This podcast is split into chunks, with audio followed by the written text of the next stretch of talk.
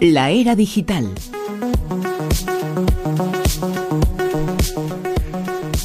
En la que ya estamos eh, viviéndola y se la estamos eh, contando también aquí con las eh, noticias eh, que nos trae cada domingo por la noche Alex eh, Fidalgo. Buenas de nuevo, Alex. Muy buenas de nuevo, Bruno. ¿Qué tal? Con otro de los eh, asuntos que es eh, propio de esta época que causará, que ya está causando no pocos en dilemas, eh, comentarios, en debates.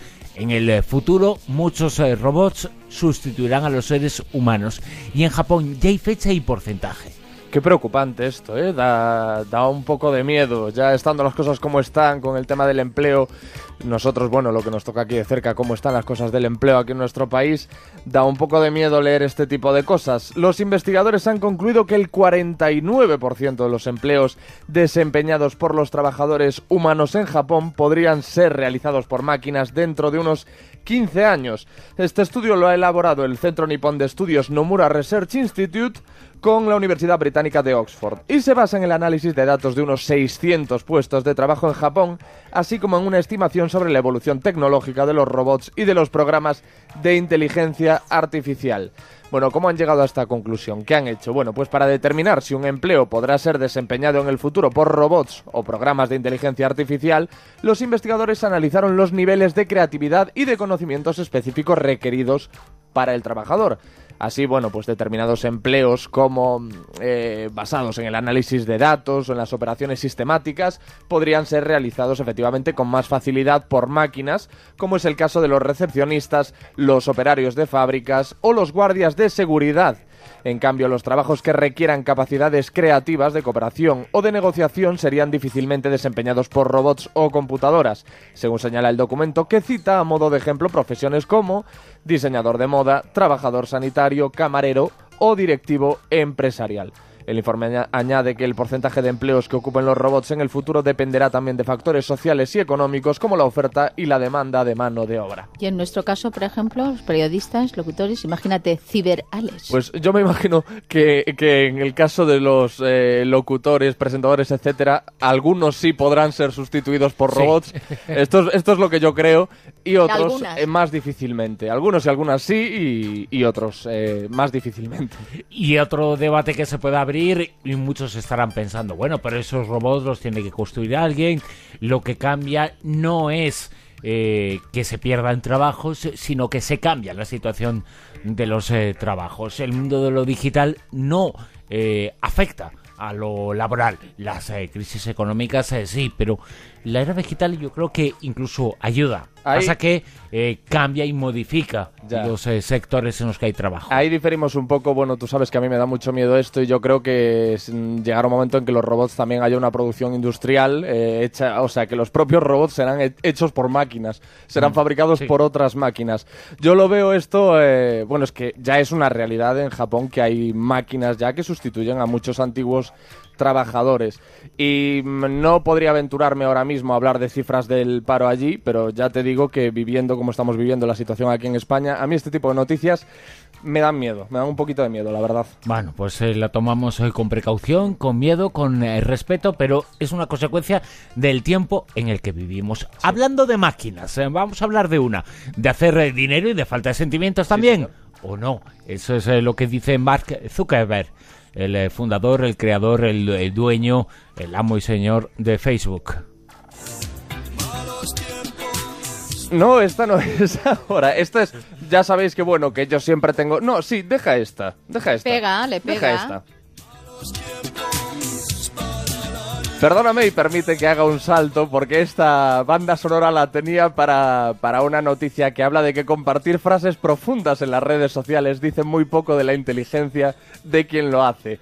A mí me, me- me ha hecho mucha gracia encontrarme este titular porque bueno, yo personalmente no soporto encontrar las redes sociales llenas de, de fotos de Paulo Coelho así cruzado de brazos y con una- frases que además casi fra- nunca he dicho. Claro, como las de Oscar Wilde, y- como, y sí, como otras, ¿no? Y algunas de ellas eh, terriblemente obvias. Bueno, el- eh, hay un estudio que dice que las personas que creen como profundas eh, estas frases a menudo sin sentido son, a juicio de los autores de esta investigación, menos reflexivos.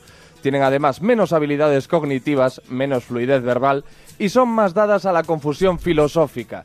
El estudio también les atribuye una propensión a las ideas conspirativas, las creencias religiosas y paranormales y por si fuera poco los asocia con las terapias alternativas a la medicina tradicional. Como Vale, si todo eso fuera un problema y, y un defecto. eso, ¿vale? claro. Vamos. Eso, Claro, tutti eso- frutti es esto. Yo creo que ahí han hecho una, una mezcla, pero bueno, Sí. una mezcolanza. Para llegar a esta conclusión, los participantes, sí es cierto que, que hay que tener en cuenta el método de estudio. Para llegar a esta conclusión, los participantes debían clasificar varias frases de la cuenta de Twitter del escritor y médico Deepak Chopra, una especie de Paulo Coelho en las redes estadounidenses, así lo, definen aquí, en una escala de profundidad. Algunas de las oraciones que les mostraban además eran simplemente un conjunto de palabras colocadas al azar e incongruentes, pero que en una lectura superficial podrían parecer cultas y trascendentales, que es una cosa que hacen mucho los, los neopoetas estos que están saliendo en Twitter, Sí. que, escri- que escriben libros con páginas vacías que empiezan con tres frases y ya está. Y son como una acumulación de palabras muy bonitas para el ojo, por decirlo de alguna manera, estéticamente muy hermosas, pero que, que no quieren decir nada Claro, al final. Eh, es que hay que ver eh, de quiénes eh, son las frases, eh, qué personajes eh, se utilizan.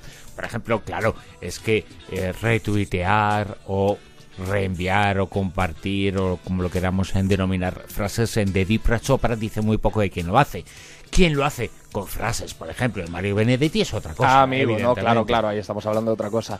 El tema es que eh, ellos utilizaron estas, como te decía, algunas de Deepak Chopra y otras simplemente con palabras bonitas colocadas al azar y sin coherencia alguna. Bueno, pues la mayoría de los 100 participantes fueron incapaces de separar la paja del grano.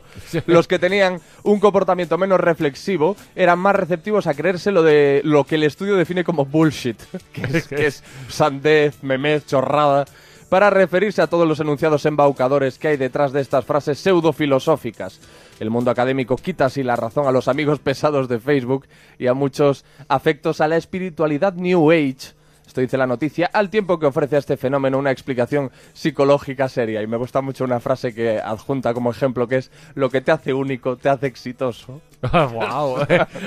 o a mí me gusta, mi preferida es... El, ge- eh, el gesto acompañado. Sí, es que la gente no puede verlo, pero me gusta también teatralizar. Pero mi preferida es la de no sufro la locura, la disfruto a cada instante. A mí esa Claro, frase claro. me parece, vamos, una Bueno, vamos con otra cosita. Si quieres, vol- eh, lo que estábamos hablando antes. Sí, vamos a hablar eh, de alguien que... eh, Tiene mucha pasta. Igual forma parte de, de los del estudio. También tiene pese que que tenga mucho dinero.